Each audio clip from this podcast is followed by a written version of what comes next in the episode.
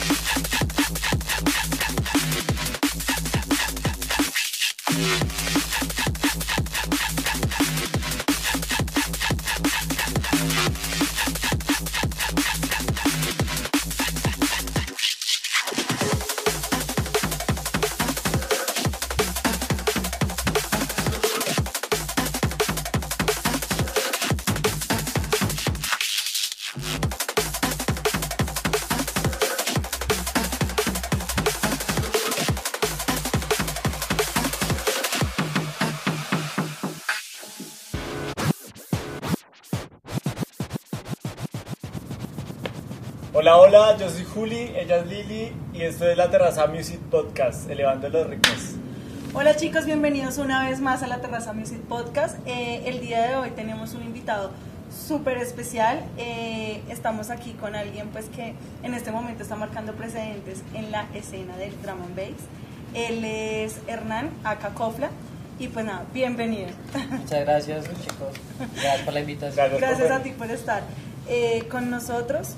Mm, bueno, el día de hoy lo, lo- lo que queremos hacer es pues conocer un poquito más de ti, estar como más relacionados con la música, con lo que ha sido pues para ti tu, como tu carrera, tu trayectoria y también que nos cuentes un poquito más acerca de la escena del drum and bass que pues tenemos como la curiosidad de saber cómo se está desarrollando ahorita, cómo ha sido como todo ese, ese, ese desenvolvimiento a lo largo de, de los años.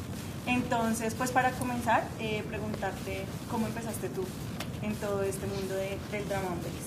Ok, pues eh, todo inició como en el 2010 más o menos, yo todavía estaba en el colegio, tenía como 16 años y como a los 15 años fui a mi primera fiesta de drum and bass que fue como en Casa 33, es un sitio icónico que eran las fiestas más pesadas en esa época y yo era menor, eso para entrar a esa fiesta fue dificilísimo, pero lo logré.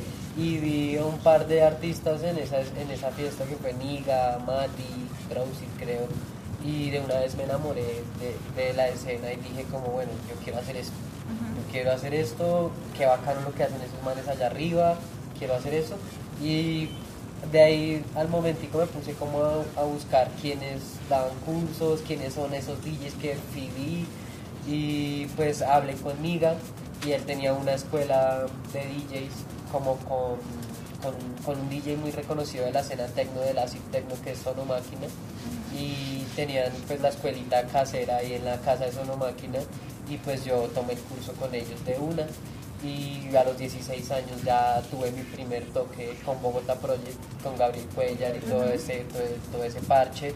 Gracias a Sono Máquina y Aniga que me contactaron pues con él, dijeron, "No, tenemos un alumno súper bueno de drum and bass, póngalo a tocar. Y mi primer toque fue en Las Vegas, Nevada, en el sí. barcito que había afuera, en la 59 El y Jardinero, en sí. Cara- con, con Caracas, ahí Ahí fue mi primer toque, invité a todos mis amigos, ahí empezó como la onda, me compré mi primer controlador, empecé a hacer fiestas en el barrio con mis amigos, nosotros éramos muy de farra crossover y eso y, y empezamos a meterle drama bass como a las fiestas crossover y empezamos como a crear la cultura en el barrio. ¿no? Del drama bass. Sí. Listo. Y digamos, bueno, para ese momento, eh, ¿ese ya era tu ACA? ¿O cómo Sí. nació ese ACA? Cuando yo decidí volverme DJ, pues yo antes de ser DJ era grafitero.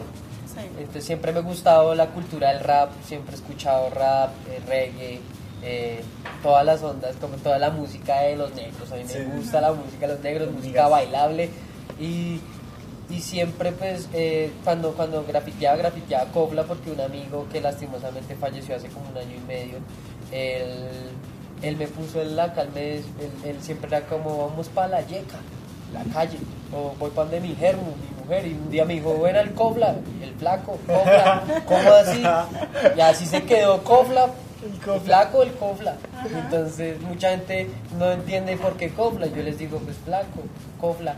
Ah, ok, no, no sabía. Yo pensaba que era tu apellido. No, todo el mundo me dice también eso, su apellido es Copla, yo no, es, es, es un juego de palabras, de, Ajá. de sílabas. Cambiamos el flaco por el Copla y ya. Y de ahí se quedó Copla, entonces cuando me volví DJ dije, no, pues DJ Copla, todo el mundo me conoce como Copla. Y ahí se quedó y creo que es un nombre pues que se queda Sí, en fácil. la- fácil en la Ajá, memoria. sí, sí. Entonces fue bueno, de una u otra manera es corto, sustancioso y Contundente. contundente, nadie se, se olvida del Copla. Ahorita que hablabas de Casa 33, ¿alcanzaste a tocar allá? ¿En Casa Sí, yo 33? toqué muchas veces en Casa 33, muchísimas. Y entonces yo empecé a comprarme mis equipos, también Gabriel me empezó a, a- a invitar mucho a los eventos. Pues en esa época el dueño de casa, que era Omar, que hacía más Psytrance y eso, pues él le alquilaba muchísimo a Gabriel Cuellar y Bogotá Sí. Project, con Bogotá Project tocamos infinidad de veces en, eh, ¿En Casa Chico? 33, en Mansión Chico, en Love. En todos esos sitios que, que se movían en esa época. Ahorita ya no existe ningún, bueno, todavía existe, pero ya casi no se hacen fiestas allá, pero eh, ahí empezamos con toda la movida. Yo le empecé a alquilar mis unidades que me compré a Gabriel, entonces me empecé a mover por ese lado, alquilando los equipos, tocando, esto y lo otro. El, el segundo evento en el que yo toqué fue en, Bo- en Villa de Leyva, que a un Broken Villa, ellos hacían una fiesta que llamaba Broken Villa en Villa de Leyva. Esa fue como mi, mi segunda presentación. Entonces sí empezamos como a movernos mucho con, con Bogotá Project. Entonces fue Bogotá Project. Ya luego fue que conocí a Cycor, a Juan Sebastián, y nos unimos en- con el colectivo Silent Score y empezamos a trabajar juntos, empezamos a traer artistas. El primer artista que trajimos fue Sardoni de acá a Bogotá. Y empezamos ya como con esta onda de nuestro colectivo, empezamos a buscar más sitios y todo, pero todo empezó con Bogotá Project. ¿Cuánto llevan con este colectivo? Con Silent Scott ya llevamos 10, 11 años, ya vamos para 11 años con el colectivo. No pudimos hacer la fiesta de, lo- de la década, pero vamos a hacer una cuando cumplamos los 15, es la idea. Sí, pero, pero sí, ya llevamos bastante. Hace, en el 2012 fue la fiesta de Sardoni, o sea, ya, ya pasaron más de 10 años. Digamos, fue- eh, perdóname, digamos, eh, ¿tú qué crees? Porque en lo que hemos visto nosotros es que los colectivos eh, tienden a ser como muy, como pasajeros, ¿sí? O sea, como que armamos un, cole- un colectivo, empezamos a hacer cosas, pero realmente no hay muchos colectivos que estén eh, durante mucho tiempo dentro de la escena, ¿sí? ¿Cuál crees tú que ha sido como, como ese secreto para, para estar ahí, Para para, mantenerse. Yo creo que es la pasión por esto. La pasión y el amor por la música, porque si uno se pone a enfocarse en la plata, no, ya no estaríamos, ya no haríamos nada porque hemos perdido muchísimo dinero haciendo eso. La gente a veces cree que uno se tapa en plata haciendo esto. Eh, esto es mera pasión, mero amor y digamos que hemos sido muy tercos también, porque pues yo, digamos que para mí Copla es mi vida, ¿sí? Eso es, es- es lo que formó mi vida también, es algo, algo lo que me representa, lo que entonces lo mismo pasa con Juancho con Cyclone, él lleva muchos años tratando de estallarla, de darle duro a esto, de, de verdad que, que en algún momento nos veamos en el top, ¿sí? Entonces no desfallecemos por eso, por, también por los mismos sueños que tenemos propios cada uno, eh, pero pero sí siento que los colectivos que, que vienen, se forman y se van es porque, bueno, hay unos que sí están comprometidos, otros que no tanto. A veces lidiar con un equipo de trabajo es muy complicado. Y unos dicen, yo invierto, sí, después de la primera pérdida de dinero, fue como, no, ya no vuelvo a hacer más nada y no vuelvo a meterle plata. Y ahí se va el primero, después se va el segundo, después se va, por problemas se va el tercero y hasta que no queda nada. Entonces nosotros empezamos prácticamente los dos solos, empezamos a incluir gente, eh, después incluimos a Kayak, que es duro en la en Life Acti, y el también la metimos la ficha, después incluimos a Sebastián Ville, Viles, que él también le mete durísimo a la publicidad, al visual, todo, y está comprometidísimo. Ahorita últimamente entraron pues nuevos, nuevos integrantes al colectivo, Santos, Acro, el de Reaper, entonces pues ya se va consolidando como un equipo y tal, pero siento que obviamente se sigue construyendo. A día a día eh, hay que seguir impulsando a los muchachos, a que de verdad les se llenen de esa motivación para seguir, porque nosotros ya llevamos más de 10 años y a veces yo ya estoy cansado, Claro, que ya estoy claro. cansado de lo mismo, pero ellos son los que vienen atrás y vienen- tienen que coger esto también y hacerlo de la, con el mismo amor y el mismo impulso que con el que iniciamos nosotros. O sea, que te consideras un buen profe. Sí, yo siempre me he considerado profe, me gusta mucho enseñar, me gusta, ya digamos, eh, después de empezar a tocar y ser como reconocido, pues empecé con mi escuelita de DJs también, así como lo tenía Niga y Sonomáquina, empecé yo con mi escuelita en la casa, el primero que le enseñé fue a mi primo que es DJ Zagal, después le enseñé a otros, le enseñé a Rente, le enseñé a a, a otros, a otros chicos que no han tocado mucho, pero por ahí se ven de vez en cuando. Hace poquito, hace como el año pasado, tuve mi último alumno que, que le enseñé a puro vinilo y me gusta inculcarles como los vinilos. ¿Y qué tal, qué tal te va con, con los vinilos? Eh, no, a mí me encanta mezclar en vinilo, siento que es como, como que se lo sorfea a uno, es diferente al, al, al digital que es como un botón y corre un poquito y ya, con el vinilo hay que estar pendiente.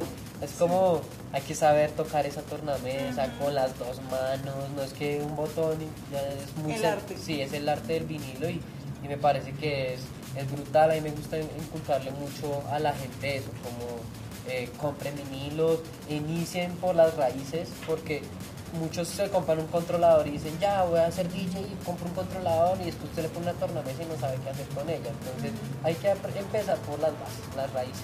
Tú sabes tocar una tornamesa, ya vas a tocar en cualquier equipo porque ya sabes la técnica y sabes la, de dónde viene y si sabes empatar un vinilo ya vas a empatar en un controlador, vas a empatar en unas unidades de como sea, o sea, eh, pero sí, hay muchos que se quieren saltar como el Esos proceso, pasos, esos sí. pasos y el, el, el, el coger un controlador y descargar una música y ya eso no se hace DJ. ¿sí? Entonces siento que eso lo inculco muchísimo con mis alumnos, hasta que ellos no mezclen en vinilos no pasamos a unidades, así. Súper. Exigente.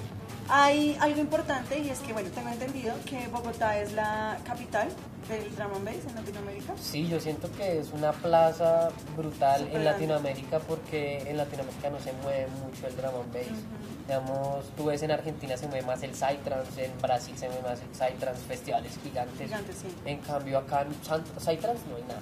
Acá no- casi no hay fiestas de Psytrance y eso, como- eso- y llevan muchos años intentándolo sacar la fuerza, pero casi no. Eh, es más reducido en un, parche más y, como en la playa de pronto allá hacen festivales y cosas, pero acá en Bogotá cero. Y el drama Bass sí cogió fuerza, el drama Bass sí llena, llenaba radical ese escenario para mil personas, uno veía más de mil personas ahí escuchando drama Bass y cogió demasiada fuerza. Es, yo creo que es la, la mejor plaza que hay en Latinoamérica. Y hablando de plazas, ¿en cuál ha sido la mejor que te has presentado? Pues para mí el Radical y en Dub Element San Fres Latinoamérica, el festival que hicimos en el Oh, sí. 2016 fue, 2019, Como 19. sí. 2019, ¿Acá en Bogotá? no, lo hicimos en Melgar. En Melgar. Y eso es el escenario más grande en el que yo he estado porque fue un montaje tipo concierto, Y en el que teníamos muchas pantallas, tarima gigante, lana raíz gigante, todo a, a- a gran escala. ¿sí? Eh, es, como el, escenario más grande en el que he estado y, y el Radical, que Radical convoca mucha gente. Entonces, pues sí, son como los más grandes. Como viste ahorita el tema, eh, por ejemplo, en el Radical, en el último Radical, hubo una, una división ahí, eh, pues bueno, por temas que ya, ya sabrán ustedes. Pero, ¿cómo viste el tema del aforo, eh, teniendo en cuenta que el, el Emplot solamente fue Drama and Bass? Sí, digamos que también perdí un poquito la esencia del festival porque lo, lo bacano del festival era que tú, no sé, quieres ir a escuchar techno, pues vas a la carpa del techno, escuchas techno, después vuelves a drama and bass, después vas a hardcore. ¿sí? escuchas, es como la reunión de todas las culturas, todos los géneros, eh, y se perdió un poco eso, se perdió un poco eso porque ya no nos cruzamos con los de las otras culturas, fue Sí. como los de drama and bass allá en Plot, los de techno allá en Gate, entonces, y hard techno y demás. Entonces, pues siento que sí fue una división fea, pero pues eso ya es cuestión de que el festival tampoco estaba dando, creo. Y, y, pues los organizadores se han matado muchísimo haciéndolo por muchos años y, y de verdad es complejo hacer un festival de y pues por, la, por, por los motivos de que tú haces un festival de, ese- de esa magnitud y te va a llegar fijo la policía, te va a decir, bueno, ¿y esto qué es? Vas a requerir permisos de muchas cosas. Es una logística mucho más grande. Vas a necesitar 200, 300 logísticos. Es una vaina gigantesca. En cambio, si tú lo dividías, pues menos logísticos en- en- eh, vas a necesitar. Todo, sí, Era va a ser más- un más poquito más, manejable más todo. manejable, sí. Y obviamente ellos ya estaban, me imagino que estaban ya cansados de tantos años dándole, produciendo ese festival tan grande. En algunos ganarían, en algunos perderían. Creo que más fueron las veces que perdieron que las que ganaron. Entonces también obviamente pues se disuelve el, el crew y todo y, y- y- y da esos resultados. ¿sí? Porque no todos vamos a estar ahí Ajá. años, 10 años, 20 años haciendo si no da. Sí, claro, claro. claro. Digamos, es que a lo que me refería, digamos, un poco con la pregunta, era como el tema de, a pesar de la división, porque realmente en Gate se fue, pues, como todo lo que era techno, hard techno, hardcore, pues que son tres géneros muy grandes, y allá nos dejaron solitos con el drum bass, y yo decía, está llenísimo, o sea, Sí, de sí. verdad era im- impactante como la cantidad de gente que mueve el drum and bass, lo que tú dices. Entonces, a eso era como lo que iba orientada mi pregunta, como a, a cómo has visto tú ese crecimiento de la escena, o sea, desde cuando tú comenzaste, hace 12 años, ahora, ¿cómo ves el tema de- del Uy, bass? ha crecido muchísimo. Siento que, digamos, en los últimos años de la pandemia hacia acá ha tenido un declive, pero antes, eh, o sea, eso iba cada vez más para arriba, más para arriba. Eh, yo al primer Raika que fui fue como el 2000, no me acuerdo, fue 2004, 2005.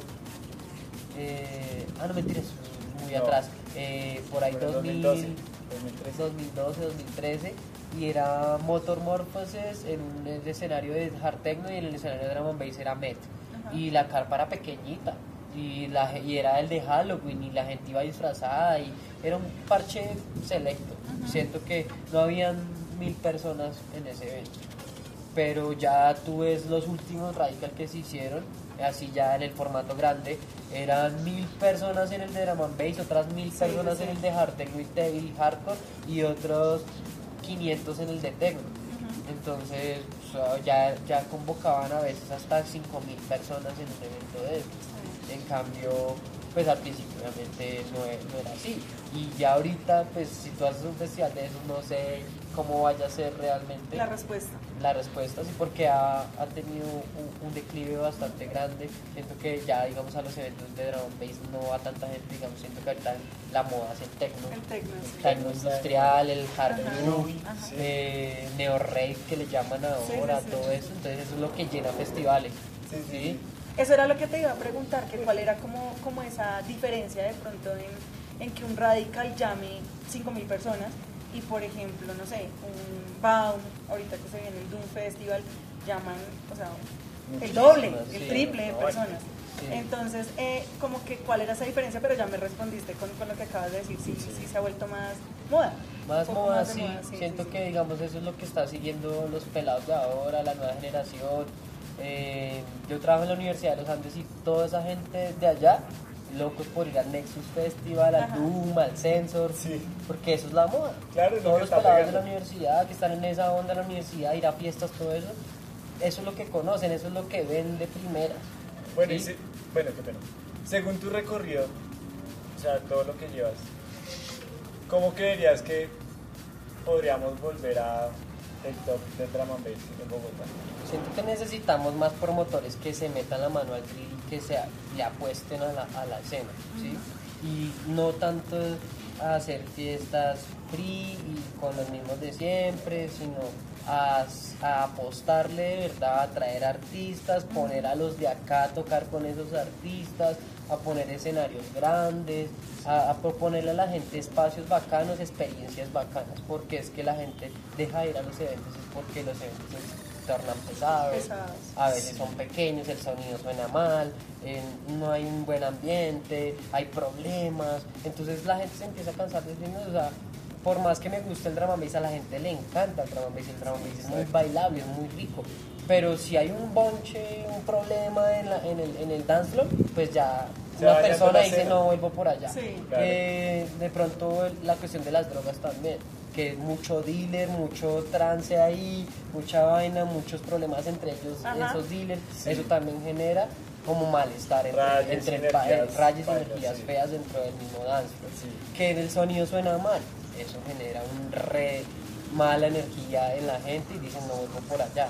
Entonces es de generar buenos espacios, Sí. de, de brindarle una experiencia a la gente de verdad. Eso es lo que tratamos nosotros en el colectivo. Nosotros no esperamos llenar los eventos, no tenemos mil personas, no tenemos 500 personas, pero esas 100 personitas que nos fueron a ese evento, por lo menos estaban cómodas, tranquilas, las nenas se sentían seguras, nadie estaba por ahí acosándolas, eh, pueden consumir sus cosas tranquilamente, no es como un expendedero así a- al aire libre, a- que lo vea todo el mundo, sino es así. eh, Tranqui. es tranqui, sí, y es eso, como, y que la gente dice severa experiencia, se tocó un man que tocaba bacano, un show a mitad de performance, no sé, la última hicimos un show de beatbox, un man que se llama Caos, es de Chía, súper bacano, el man hace beatbox de drum and bass brutal, pusimos a unas chicas disfrazadas, a que bailaran en medio del público, generaran como esa experiencia, ¿sí? Eso es lo que nosotros queremos, de pronto en los visuales generar una experiencia diferente, en el montaje, en el performance, algo que marque la diferencia. No es poner un sonido y unos DJs ahí y ya, el sonido está allá y dándole duro y quemando esos parlantes, no. Esa no es la idea. La idea es generar un espacio bacano, agradable que la gente quiera volver. Bueno, eh, ya como para ir eh, cerrando, bueno, número uno, eh, preguntarte de, de lo, de tu toque, lo que nos regalaste ahorita, eh, ¿por qué escogiste esas canciones como para, para darle el cierre al, al asunto? Bueno, pues sí, quería como empezar un poco con, con algo de lo que viene sonando últimamente, lo comercial. Eh, empecé con un poco de artistas de, de Europa, digamos, Franabri, que es un español que está ahorita rompiendo la bacano, me gusta como el estilo que tiene ese Eurofunk y quería cerrar con algo más, más clásico, más clasiquero, entonces cerré con, con temas de, de, un- de artistas que con los que yo me identificaba hace varios años y siempre los ponía en los sets y en este quise cerrar como con eso, como de tener como ese contraste de lo nuevo con lo, con lo, lo- lo- Sí. lo clásico y la gente sé que lo va a reconocer, van a reconocer esos tracks con los que cerré, que los escucharon muchas veces en los sets de Kofla y pues quería volverlos a traer, revivirlos un poquito acá y eso es lo chévere de la música electrónica que nunca, o sea, nunca se muere. Nunca se muere. Vuelvo a tocar ese track del 1994 cuando yo nací, lo tocas ahorita en 2023 y chévere, La suena rompe, bien. sí, claro. Y la gente dice, wow, qué clásico. Entonces, tampoco está bien para mí iniciar con un clásico. No está bien, está- me gusta más iniciar con algo nuevo. Y ya en mitad del set o al final, fortalece un poquito de lo clásico. Para terminar, bueno, antes de terminar te iba a preguntar cuál es tu DJ referente. Bueno, pues eh, cuando yo inicié, de los primeros sets que vi y me encantaron fue un set de Noisia con un beats. Pero a medida que fui avanzando me enamoré del estilo de audio y eso fue como un referente brutal para mí cuando escuché Collision de audio fue como wow, Collision no salía de mis sets y después me compré muchos discos de audio también y siempre lo he seguido y ya lo he escuchado como tres él, ¿no? veces todas las veces que ha venido acá. el con él. Sí, también he compartido escenario con él, chévere. O sea, la verdad eh, me siento muy orgulloso de, de haber compartido este escenario con él y, y de, no, de todo lo que hace. Siento que es una influencia brutal, no solo en mí, sino en muchos de los que les gusta el neurofunk y el, neuro, el, el drama pesadito, contundente acá en Bogotá. Eh, todos saben quién es Audio. Sí, sí, sí, es cierto. Bueno, y ahora tenemos una nueva sección, ya la conocen. Que ya no es tan nueva. y es Nalguea al unicornio. No mentira. Firma al Firma al unicornio. Ah, Gracias, Cami. la mascota La mascota de oficial. Terraza Podcast. ¿verdad? Lo Donde puedes- quieras, plasma quieras donde quieras. que en el cuello, ah, Ajá. en la Pero cara. ah. No, en el Un agradecimiento en el culito, no, no. especial para, Para para, de para Hernán. Eh, Sí, agradecerte mucho. eh, realmente para, para nosotros, para mí especialmente, eh, es muy importante haberte tenido acá. Amo el drum and bass, me encanta y realmente siempre, lo que te decía ahorita, siempre que veo tu nombre en un flyer digo, esa fiesta va a estar contundente. Entonces, eh, qué alegría tenerte acá, qué chévere. Y esperamos pues tenerlo en, en nuestra fiesta de los mil seguidores. Ya se vienen muchachos. se viene la fiesta, se viene. Y eh, nada, pues recordarles nuestras redes sociales, eh, sociales Terraza Music Podcast, Liliana Martínez A Eh, Julián Review. y cofla.nb en Instagram. Ah, y los invitamos a suscribirse al canal de YouTube Terraza Music Podcast. Y a todas las plataformas. Gracias. gracias.